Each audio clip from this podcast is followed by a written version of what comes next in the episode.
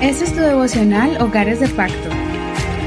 Bendiciones en el nombre de Jesús. Te doy la bienvenida a tu devocional. Estamos estudiando el libro segundo de Samuel. Estamos hoy en el capítulo 16 y el tema de hoy es transformando la maldición en bendición. Estamos mirando en aquel episodio difícil cuando David tuvo que oír de Absalón.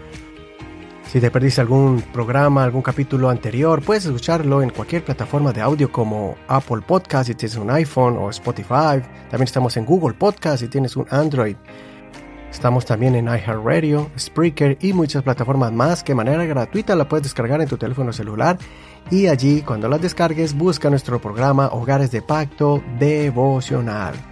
Ahí tendrás acceso a todos los devocionales, desde todo el Nuevo Testamento, todo el libro de los Salmos y ahora el Antiguo Testamento. Vamos a comenzar entonces leyendo primero el verso 5 al verso 14 del capítulo 16 de Segunda de Samuel.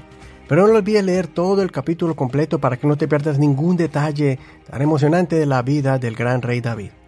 Dice así, al llegar el rey David a Bahurim, He aquí que salió de allí un hombre de la familia de la casa de Saúl, que se llamaba Simei, hijo de Gera. Mientras salía, iba maldiciendo y arrojando piedras a David y a todos los servidores del rey David, pero todo el pueblo y todos los hombres valientes estaban a su derecha y a su izquierda. Simei decía maldiciéndolo, Fuera, fuera, hombre sanguinario y hombre perverso. El Señor ha hecho recaer sobre ti toda la sangre de la casa de Saúl, en cuyo lugar has reinado. Pero el Señor ha entregado el reino en mano de tu hijo Absalón, y he aquí que estás en desgracia, porque eres un hombre sanguinario. Entonces Abisai, hijo de Sarbia, preguntó al rey, ¿Por qué ha de maldecir este perro muerto a mi señor el rey? Por favor, déjame pasar, y le cortaré la cabeza. Pero el rey respondió, ¿Qué tengo yo con ustedes, hijo de Sarbia? Que maldiga, porque si el Señor le ha dicho, maldice a David, ¿quién le dirá, ¿por qué haces esto? Entonces David dijo a Abisai y a todos sus servidores, He aquí mi hijo, que ha salido de mis entrañas, acecha mi vida, cuanto más ahora uno de Benjamín. Déjenlo que maldiga, porque el Señor se lo ha dicho. Quizás el Señor mirará a mi aflicción y me concederá el Señor bienestar a cambio de sus maldiciones del día de hoy. Mientras David y los suyos iban por el camino, Simei iba por la ladera del monte y paralelo a él, maldiciéndolo, arrojando piedras frente a él y esparciendo polvo. El rey y todo el pueblo que estaba con él llegaron fatigados y descansaron allí. Hasta aquí la lectura de hoy. En este episodio vemos uno de los momentos más tenebrosos en la vida de David. David había pasado muchos momentos duros, difíciles y peligrosos cuando huía de Saúl, y ahora lo vemos viviendo algo similar, pero como rey, huyendo de su propio hijo que se sublevó contra él para destronarlo y destruirlo. Como rey y como padre fue un momento muy confuso y doloroso. David huyó porque temía que Absalón exterminara a sus propios hermanos para afirmar su reino y a las familias de los servidores de David. David caminó toda la noche por el desierto y ahí aparece un familiar de Saúl insultándolo y culpándolo por la muerte de Saúl, a pesar de que David no causó su muerte ni la muerte de sus hijos. David recibió la maldición y voluntariamente evitó que uno de sus soldados matara a Simeí de la tribu de Benjamín. David nos da una lección de humildad y de completa confianza en Dios en medio de la desesperación, el dolor, la confusión y la vergüenza. David asumió que Dios estaba permitiendo que este hombre lo maldiga, y si Dios lo hace, David solo debía responder con mansedumbre y con paciencia, recibiendo la afrenta, la ofensa y la injusticia. ¿Por qué?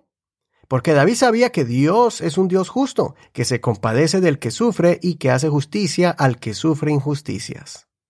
Así es como debemos aprender de David, que se refugió en la misericordia de Dios. Prefirió esperar a Dios que tomar acción con sus propias manos. Pudiendo callar al ofensor de un solo golpe, prefirió aguantar esta ofensa e injusticia porque él sabía que Dios se iba a manifestar para darle consolación, fortaleza y restituir su honor. Yo sé que es difícil callar y quedarse quieto en esos momentos. Uno quiere defenderse y contraatacar a la persona que habla mal de uno, que quiere la destrucción de nuestro hogar.